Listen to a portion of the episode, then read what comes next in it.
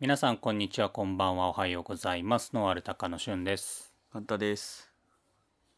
ハロウィンってさはい。知らないよね何月何日かなんてって思ってたんだけどさえ、あれ一般常識なの一般常識じゃないですか。うっそー10月31日だっけそうです、そうです。え、もう昔から、ちっちゃい頃からそうでしたよ。だってちっちゃい頃にハロウィンなんか気にしたことないじゃんてか文化としてないしえ、ハロウィンパーティーとかしませんでした。やらないっていやそれ聞いた時びっくりしたんだよえ、なんか、ちっちゃい時はお菓子とか、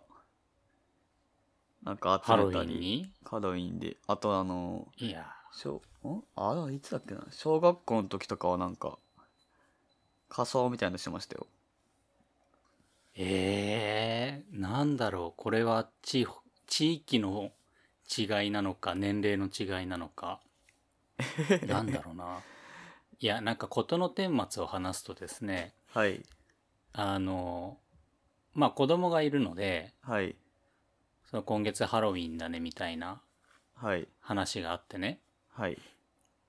で俺はハロウィンがいつかは知らなかったから10月っていうのは知ったんだけどああそう、ハロウィンっていつなの ?10 月13日くらいって言ったら、まあ、うちの嫁になんかすごく常識がないっていう風 な感じになったんですよ。だよね。はいで、俺の中では、いや、そんなハロウィンなんて知らないよと。普通はあー多分他の人に聞いても他の男の人も知らないと思うよっていうので何人かに聞いたんだよね。はいで、カンタは、いや、常識的に知ってるんじゃないですかっていう反応だった から、いやー、その常識は俺にはなかったな。えーだって僕高校の時もなんか高校農業高校あったんで、はいなんはかい。芋とか栗とかであなあんかかぼちゃとかそうでああとかぼちゃあかぼちゃですねなんかお菓子パーティーとかしましたよなんか作って えー、どこの国のお話ですか、それ は。えー、なんでやらなかったんですか やらないよ。さすが、シティボーイだね。いやシティボーイシティボーイあれでしょ渋谷の街とかに繰り出してた派でしょいやいやそんな渋谷とかは行かないですよ でもなんか話題になってませんでした毎年毎年10月31日はハロウィンうん。なんか、それこそあの渋谷とかさ、はいこう、わーってやってるじゃん。はい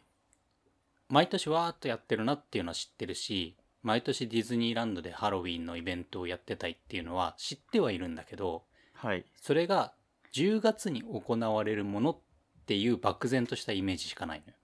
あじゃあその10月31日にっていうのは知らなかったってことですね知らなかったガチで知らなかったええいやいやいやいややったで方これがいをいでねすよハロウィあンの同い年くらいのはいまあ男の友達に聞いたらやっぱり知らなかったのよえー 多分ね俺たちの年齢ではハロウィンっていうのが一般的じゃないから知らない人が多いんじゃないかなと思うんだよねトリックアトリートとか30言いませんでした55前後くらい、 35前後まあ、むしろ35より上の人たちはああはい知らないんじゃないかなえええまあ別にハロウィンだからなんか特別何かするわけでもないんですけど ハロウィンだから何をしたらいいかが分かんないもんねだってね仮装とかする人はいますけどそこまで僕はしないん で仮装仮装 仮装 い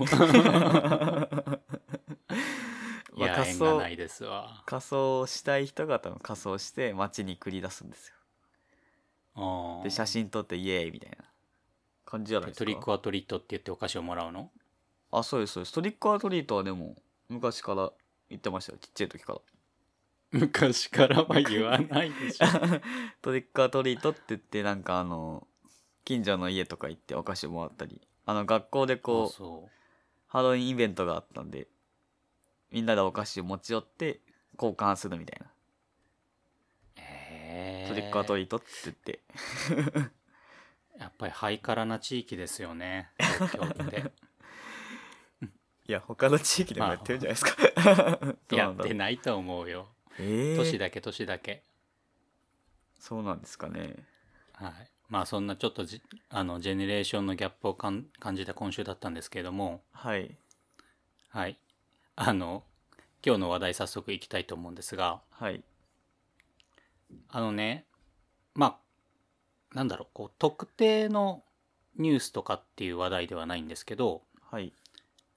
あのまあ僕もカンタもこうポッドキャストで話す前にその最近のこうニュースとか、まあ、稲見農業とかスマートアグリとかでチェックをするじゃないそうですねそういう農業系の、えっと、話題をこうまとめた情報サイト農業系の情報サイトで新しいのが登場したのでそれをちょっと紹介しようかなと思います。はいえっとねサイトの名前がねえっとゆいめジャパンっていう初めてゆいめジャパンはい。ゆいめジャパン。前に、あの、外国人の技能実習生の派遣の話題で取り上げたゆいめさんっていう会社があったと思うんですけど、はいその、えっと、ゆいめ、ゆいめ株式会社、株式会社ゆいめ。まあ、ゆいめさんが、はいえーっと、運営するニュースサイト、農業系のニュースサイトっていうのができました。あはいはい。で、まあ、あの、このゆいめジャパン以外にも、さっきも言ったようにマイナビ農業とか、まあ、スマートアグリとか、まあ、有名なね、ニュースサイト、情報サイトっていうのはあると思うんだけれども、まあ、このゆいめさんの特徴としては、うーん、まあ、農業に関わる、まあ、いろんなこうお悩み事からニュースをこう検索できるあーなニュるーほどス情報を検索できるっていうのがあってはいその悩みでかカテゴライズされてるっていうのが面白いかなと思ったんだよね。もうで例えばお金の悩みとか人の悩みあの後継者だったりとか働き手だだったりとかはいはいであとは、えっと、技の悩みこう栽培技術だったりとかあーあとは物の悩み資材関係とかね、へえうん、あとは売り方の悩みと地域の悩みっていうような、えっと、6つの悩みにカテゴライズされてて、まあ、そこからこう検索ができるようになっています。なるほどでまあ、えっと、先月からスタートしたものなので、えっと、まだそんなにこう情報が先々月か8月からだねえっと、始まったばっかりなのでまはだいそこまでこう情報がたくさんあるわけではないんだけれどもでもちょっとこう気になるような情報っていうのはいくつかあってでこれって農業だけじゃなくて、えっと林業とか水産業とか、えっといわゆる農林水産業全体的にこう情報を発信しているっていうのも面白い点かなと思います。うん面白いですねうん、例えば今のこうランキングで言うと農業法人を設立する方法とメリット注意点費用が知りたいとかね、気になる うん、あとは固定資産税が高いので赤字続き息子に継がせたいが何が何かいい税金対策はありませんかとかね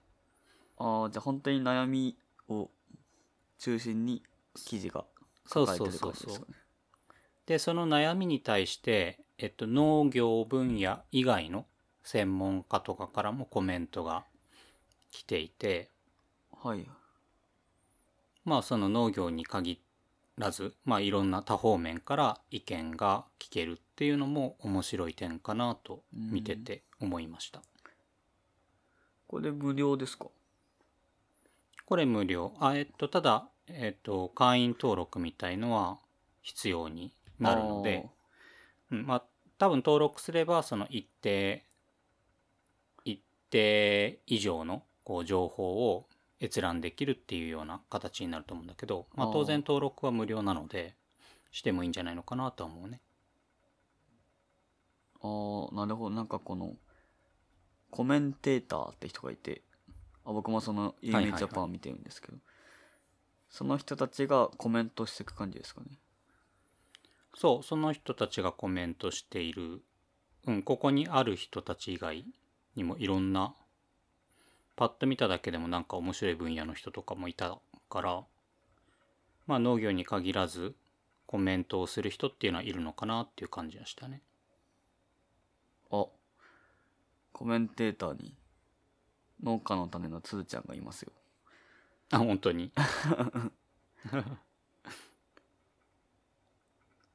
そうコメンテーターの中にもやっぱりこう有名なね有名な人い農ますね業界隈では有名な、はいうーんアグリハブの伊藤さんとかねはいはいはい寺坂農園の寺坂さんとかおー結構いますねうんなんかまあ当然ねそのマイナビ農業とかスマートアグリとか土買うとかねいろんなサイトがあるけどまあ情報的かぶってる部分っていうのはあるはあると思うんだけどまあその中でこう独自性をどうやって出していくのかなっていうのは今後の話かなとは思うんだよね。そうですねなんかどちらかというと新しいタイプの情報サイトかなって思うんでうん。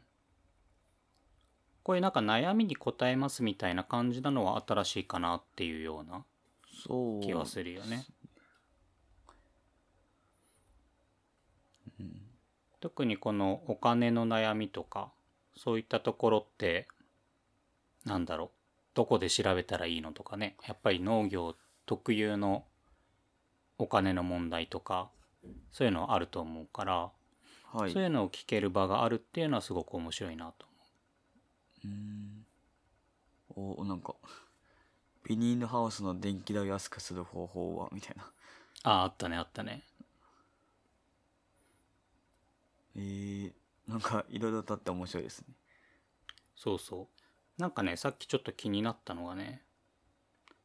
あの栗の花の匂いが臭いと地域からクレームが上がってるんだけどどうすればいいかみたいなのがあったんだよねまあ確かにあの花の匂いは強烈ですからね栗の花嗅いだことないなあ本当あ気にあんあまのき独特なえあんま気にしたことがないからかもしれないですけどそれは栗の産地に行ってちょうどあの時期に嗅いだらいいと思う今行けば多分これが栗の香りかって思うんでしょうけど 今は栗の収穫あの期だからねい今というか今のねこの年になっていくと、ああはいはいはいはい昔とかと比べるとそうだろうねそれどうすればいいですかね栗の花の匂いは それに対してのでも専門家のコメントが「消臭剤をまく」っていうコメントがあってなかなかぶっ飛んだ意見を出すなと思ったんだよそのなんか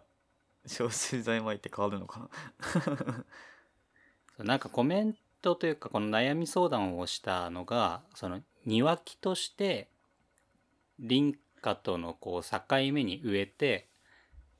隣の人からクレームが来てるっぽいみたいな質問だったからまあその大規模に作っているっていうわけじゃないからそういうコメントなんだと思うんだけどあなるほどそうそれにしても消臭剤をまくっていうのは斜め上を行ったなっていう感じはしたけどなんかあるんですかね家事はなんかなんか結構匂いきつい花とかあるじゃないですかやっぱりあれじゃないのかな虫をこう誘引させるための何かあるんじゃないかなああだと思うんですけどなんかそれうんなんかまあありがちなトラブルっちゃトラブルかなって思うんで、うんそういうのに適する消臭剤があるんですかね 薬薬酸みたいな感じでえ他にこの果樹の匂い花の匂いは強烈っていうのある え花の匂いなんか嗅がないからなまあそもそも鼻が鼻が鼻があまり機詰能ってしてないかるからら鼻が機能してないから あんまりこうあそれこそ僕あの銀杏の匂い嫌いですよ果樹ではないですけどあ銀杏はね銀杏はまあまあこの、まあ、時期になったら銀杏の時期だなっていう感じするけどねあああとはあれ好きだっていう人はあんまりいないと思うよあ本当ですかうんまあ確かに好きで,、うん好きではないんですけど全然僕もどっちかというと苦手ですねまああれは臭い部類に入るよねあれは臭いですねあれちょっと胃腸並木だとしんどいですね北海道大学とか確かイチョウ並木あるんじゃないかなあそうなんですかそう結構でも大学でイチョウ並木植えてるところあるからあ、まああ、その時期になると臭いよねあそうか見栄えはするんだけどねイチョウの木ってなんかよくそのありますよねあのなんですかもみじもみじと一緒に胃腸みたいな感じでああはいはいはいはイチい、ョウま並木あ、赤と黄色でねそうですそうですとかどこだっけなあ新宿御苑とかありますよ御苑とかああはいはいはいはいあるね綺麗だよねあれ綺麗ですね昔行きましたわでもあそこ臭くないよねなんか思いますよね臭くない胃腸ってあるのかなってあのオスとメスが分かれてるじゃん木でイチョウってあはいはいはいなんていうのオギとメギ言い方わかんないけどおオスの木とメスの木に分かれてるからおオ酢ス,、の木はいの木ばっかり植えてれば臭くないんじゃないああそうなんですかねうんオスの木だけだとなんかあるのかなオスでもオスとメスがある要とはあそっかまあ銀杏をつけるため銀杏がならかないそう銀杏がならないからでもあの匂いって銀杏の匂いですよね多分違うんですかね銀あの銀臭い杏っていうか果実がならないからはいはいえあの臭いのは果実がこう下に落ちて熟れて匂うでしょあのなんであの銀杏の匂いあ銀杏とかあのイチョウのこの臭いってのは銀杏の匂いですよねそうイチ果ョウ実のの匂いそうイチョウの木が発してるわけじゃないんでイチョウの木が発してるわけじゃないじゃあ確かにオスだけ植えとけばそうそう銀杏はできないですねだから臭くないであれは果実だから花でもないじゃんねそうですね うんイチョウの花の匂いなんて嗅いだことないけどあるんですかね無臭な気がしますわよかねんないわかんないで栗は花だからねああ栗の花見たことあるかなあるんだろうけど気にしたことないのかあの昔椎名林檎のアルバムでさはい椎名林檎って知ってるえーっとあれですよねあのわかりますよ特徴的な歌をしてるそう東京事変とかグはいルはいはいはいープ作ってやってた人だけど、あのアルバムで「カルキザーメン栗の花」っていうなかなかすごいタイトル のアルバムがあったんだけどはいだから確かに苦情が来るだろうなっていうのは分からんでもない、まあ周りからしたら臭いですもんねうん、決していい匂いとは言えないその臭い期間はどんぐらい続くんですかねそ花が花が咲いてそんなに長くないけどはいそんなに長くないけど多分あの梅雨のあたりのちょっとこうむわっとしたようなあ時期に咲くんだよね、あはいだからより一層だよねより一層なんか匂いそうですねうんうちの実家があの栗で有名な地域なんだけどはい笠間市って言ってはい日本で一番栗作ってるとこなんだよねあそうなんですかそうそうそう 実は、へえへえでちょうどううちも栗栗やってるやってたまあ今も植えてるんだけどはいまあそこら辺の地域の人は必ず栗をやってるわけよはいで実家の家の裏も栗畑なんだよねおおはいだからその時期になったらなかなかこう強烈なの よでも自分なんか慣れちゃってるからももはや何とも思わなかったんだけどはいやっぱりこう結婚してうちの嫁はびっくりしてたよねああ強烈すぎてああいやまあ慣れなきゃ嫌ですよね嫌嫌ですかもうわかんないいでやすけど慣れ慣れても嫌なもん嫌なんじゃないまあもういい匂いだったらねいいんだろうけどちょっと嗅いでみたくなりますけどねそこまでいくとああぜひ嗅いでみてくださいはいまあなので話を戻すと、まあ、こういうねサイトができたのでぜひあの聞いてくださってる皆さんもいろんなとこからね多分情報を得たいなって思ってる方が多いと思うのでえっとゆいめジャパンっていうね YUIME ジャパンっていうサイト名になるのでぜひ見てみてくださいはいちょっとチェックしてみますはいじゃあ次の話題行きましょうかはいえっとこれ農業新聞の記事なんですけどはいはい前多分ツイッターでなんか投稿した気がするんですけどあの越境 EC ってのが越境 EC って知ってます、はい、はい、海外のってこと海外へってことえっ、とそうですね国をまたいで電子取引をするまあ EC サイトみたいなはいはいまあなんかあえっ、と日本のものを海外で売るみたいなうんうんうん海外の人向けのサイトで売るみたいな感じですねはいはいはいでこれが、えっと、コロナ禍で、えっと、す巣ごもり需要でえっと急に急拡大してるとうーんでこの一応記事の輸出拡大の次の一点みたいになってるんですけどうんでまあそのもともとインバウンドえっとこの名前はインバウンドでまあいろんな海外のお客さんを集めてたんですけどはいはいまあこのこの中でそうともならなくてでまあその一つの手立てとして越境 EC っていうのが、まあ、最近流行ってるなーっていう記事なんですけどはいはいで、まあ、実際にこうどのぐらい伸びたかっていうと,、えー、と農水省によると、えっと、え越境 EC での、えー、と少額貨物20万円以下の輸出額っていうのがあるらしいんですけどうん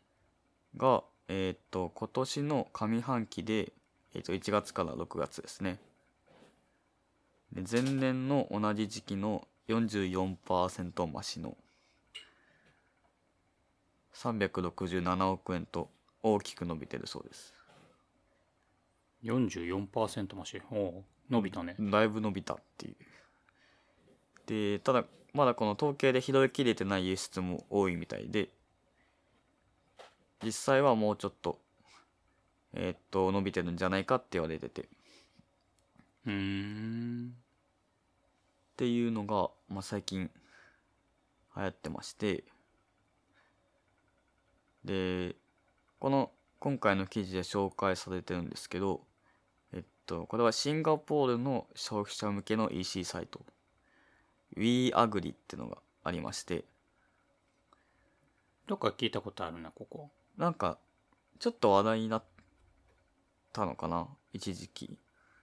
うんうんえっとまあ EC サイトなんですけどこれはあのえっと去年の9月にかサイトができてえっと実際の仲卸さんが目利きをした成果物を、まあ、常時約500食品ほど並べてるそうですうーんで成果物だけじゃなくて、えーっと加工品とかお菓子とかも、えーっと取り揃えてて結構人気みたいですねうんうんでえーっと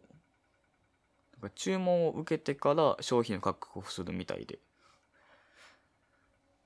っていうスタイルを取ってるみたいでえーっと、うんうんまあ、生産者とかは在庫を抱える必要がないえっとうーんまあ、受注みたいなもんですよね。で、実際にこのサイトを見てみたんですけど、シンガポールの人向けの。はいはい。えっと、まあ、WeAgri って調べると出てくるんですけど、サイトの名前が東京フレッシュダイレクトっていうところかな。えっと、そうですね。まあ、もちろん英語なもので。 そりゃ、そりゃそうだわな。で、えっと、一応ゴ Google の翻訳で日本語に直したんですけど、うん。えーっと、まあ、例え、まあ、結構ラインアップとしてはいっぱいあって、うんうん。えーっと、今だと和歌山の柿、あうと栗、クリアったよね。これは茨城、茨城産みたいですね。茨城さん、あ、あるね、栗。栗、あとジャパニーズ松茸ですね。うん。1000、1000ドル超えてるじゃん。そう、セントで超えてる。で結構こう高価な感じで、 やっぱ売られてて、うんうん。で、で、結構、あの、小ドットからも買えるみたいで、はいはいはいはい。えっと、ミニ白菜とかは一つで売ってるんですよ。えー、ミニ白菜一つ。 6ドルですよ。6.8ドルですって。ああ、はいはいはい。ワンプレイズ。ちょっと、僕英語わからないんであれなんですけど、多分、1個かなと。 だから、えっと、今の、どう何700円ぐらいなのかな高って思うんですけど、そうだよね 200g だもんね。そうです。25センチぐらい。うーん。これどうやって、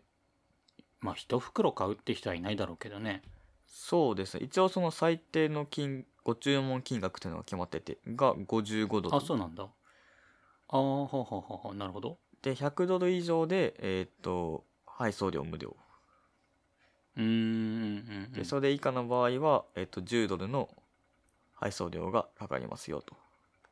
はいはいはい。で、配送するのはシンガポール本土のみだそうです。まだシンガポールだけなんだ。そうですね。このサイトはシンガポールだけですねうん。今のところは。ただ、すごい種類がたくさんあって、うんうん。あのー、味噌とか、日本酒とかも売ってるんですよね。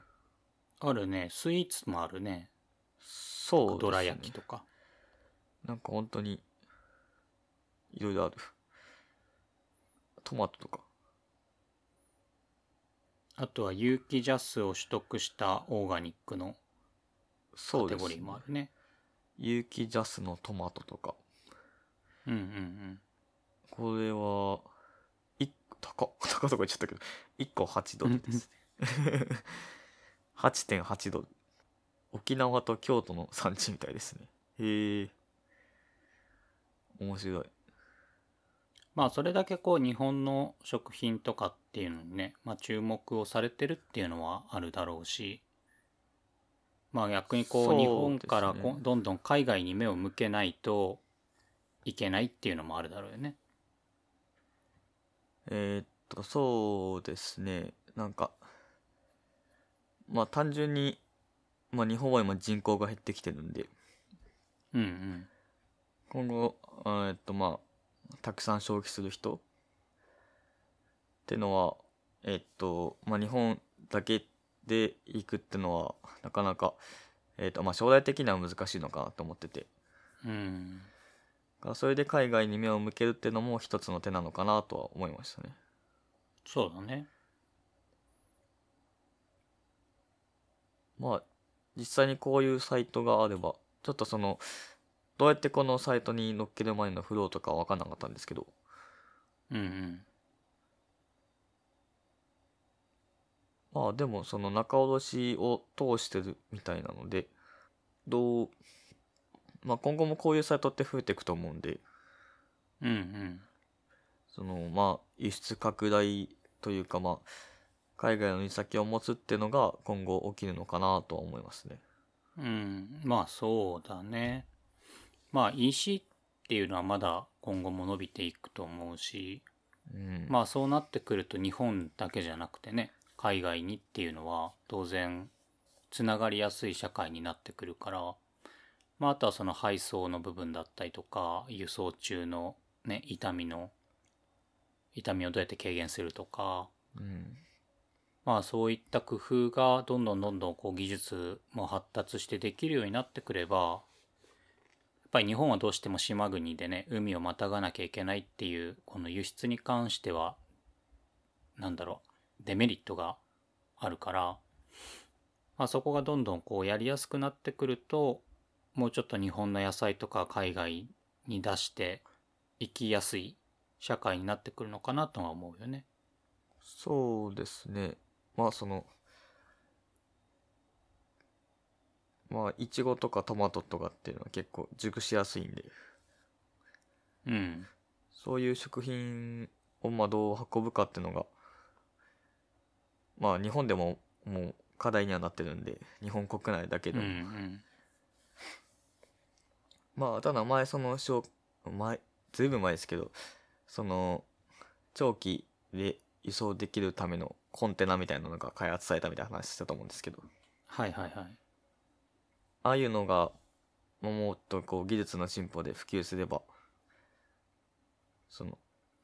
遠くに運ぶっていうのも可能なのかなと思いますねうん。そうね。シンシンガポールってどんぐらいかかるんですかねここから日本から飛行機だと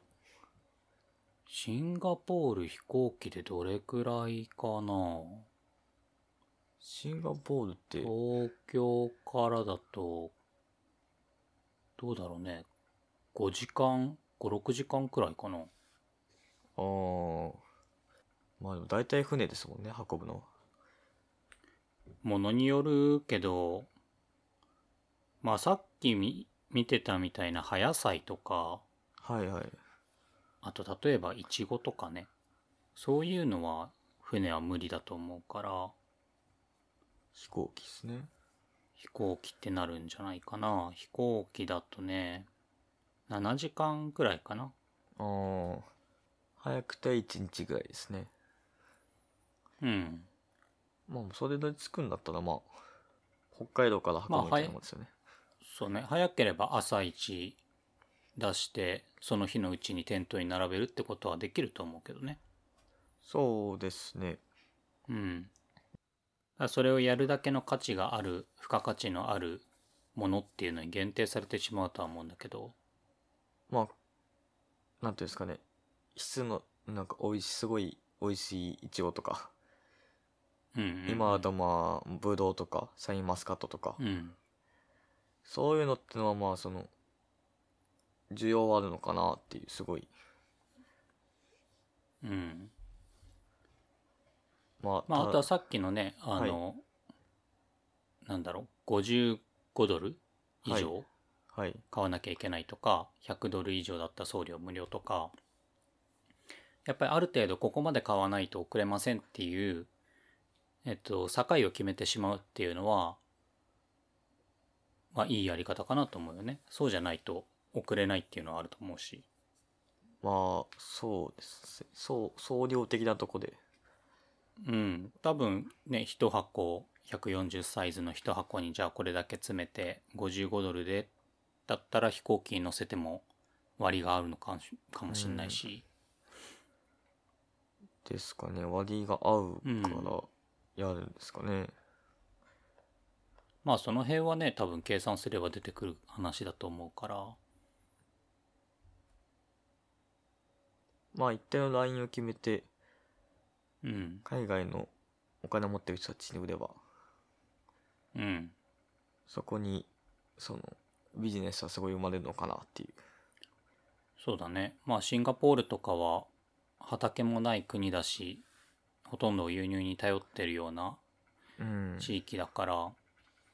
でかつ金融関係がねすごくこう世界的にも有名な国なのではいやっぱりお金は持っている人は多いだろうしで海外から物を仕入れなきゃいけないっていう国の事情もあるしっていうのでまあマッチしてるんだろうねうんまあ今後そのシンガポール以外にもどんどん増えていくと思うんでうんまあ、シンガポール、うん、あの辺か。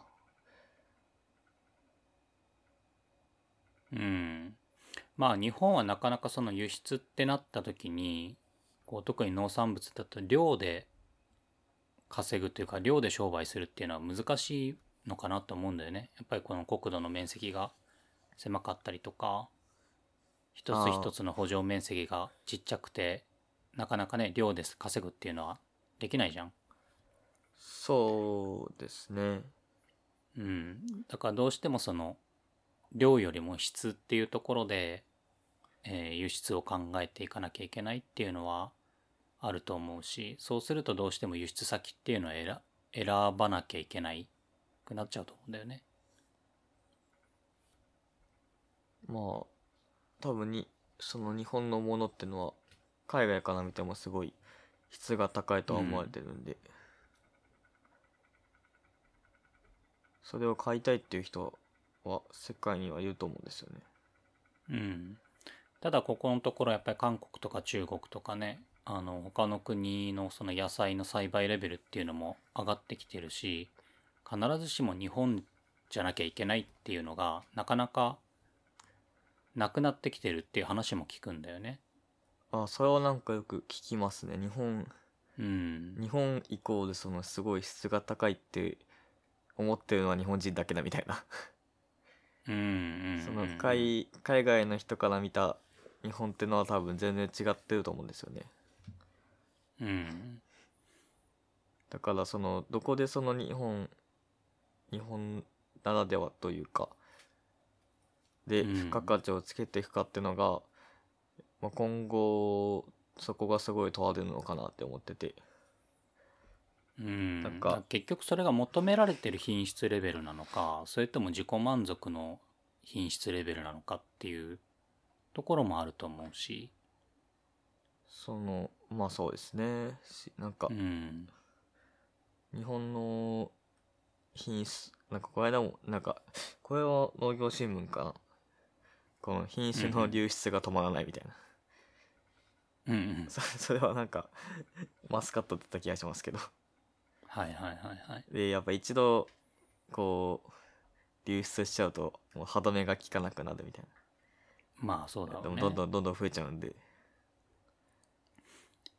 てなんるかそういうことでこの日本の培ってきた品質が流出してそれで品質のこうアドバンテージがなくなるっていうのはそれはなんかちょっと違う話だなとも思うんだけど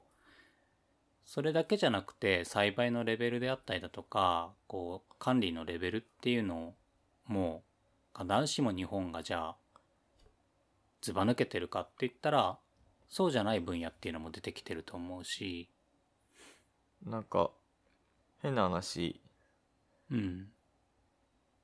海外で作った方がぜまあ安いじゃないですか多分うんうんうんそのまあそそこにかかるコストってのがその少ない、まあ、国国によると思うんですけどっうんうんてなった時に日本のまあないないとは思うんですけどすごい日本人とかがまあ今はあるか日本人とか日本の企業とかが海外でどんどん農業し始めたらうんその日本産っていうものがこうどんどん価値としては薄れてきちゃうのかなと思ってうん韓国ま産あその日本のその農業法人っていうのがもっとこうグローバルに活躍するようになってくると日本で培った栽培技術であったりだとか品種だったりとかっていうのを日本でやるとどうしてもその人件費がかかったりとかうん面積を広げにくかったりっていうのがあるからじゃあ海外でっていう選択肢も出てくると思うんだよね。ただそうなった時にやっぱりその品質の流出がとか技術の流出とかそういう話ってどうしてもつきまとってしまってビジネスとしてはこう幅を広げたいけどそれを妨げてしまってるっていうのもあるのかなと思うよね。うんまあその日本のそうですねなんかね、うんその品種の話だとじゃあ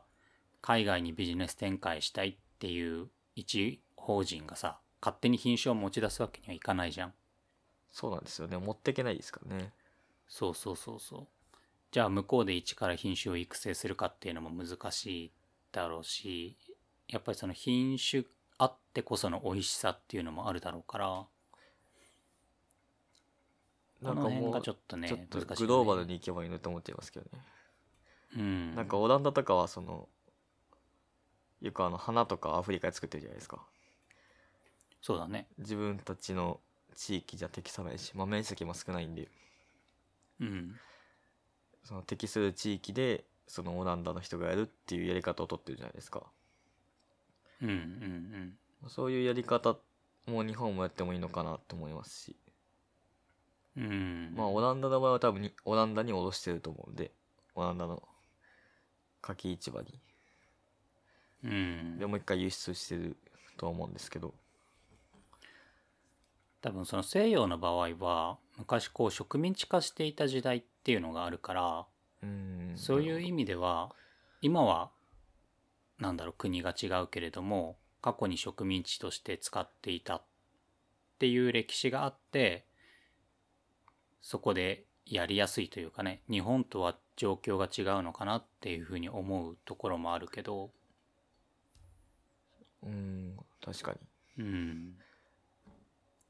ただ今後もその海外に向けて日本の農業を強くしていこうってなった時にじゃあ国内の生産だけでいいのかって言ったらなかなかそこでの強みは出しにくいのかなっていうその量的な問題もあるしやっぱりコスト的な問題もあるし輸送の距離の問題もあるし、やっぱり日本が抱えているこのデメリットっていうのも結構あるのかなと思うんだよね。まああの災害リスクとかもありますしねあそうだね。災害大国だからね。どんどんこう温暖化とかも進んでるんでうん。だから安定して大量に作るってなったらやっぱり日本では難しくなっちゃうんだよね。そうですねどこにコミットしていくかってとこだと思うんですけどうん。うーんまあまあ今まで通りのやり方はちょっと厳しくなってくるのかなと思いますねうんうん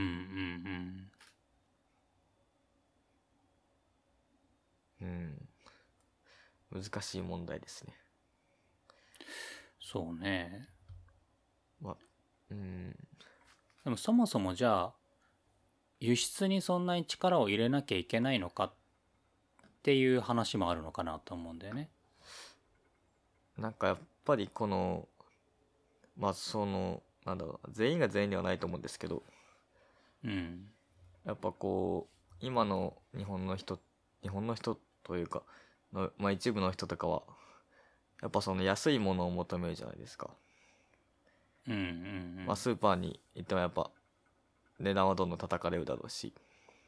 うん。すごい高品質なものを常に求めるっていう、まあ、常にというかすごい求める人っていうのはその相対的に少なくなってきてるのかなってその日本としてうん、国内でってこと国内でそのすごいそれこそ例えば何ですか、まあ、1, 万1万円のネギとかなんか前川崎さんが言ってた、とかを買う人ってのはまあいる全然いるとは思うんですけどうん。なんか今後そのそういう人たちがどんどん増えていくのかっていうと必ずしもそうではないのかなって思っててっうん。てなった時に、まあ、今回のその越境 EC みたいに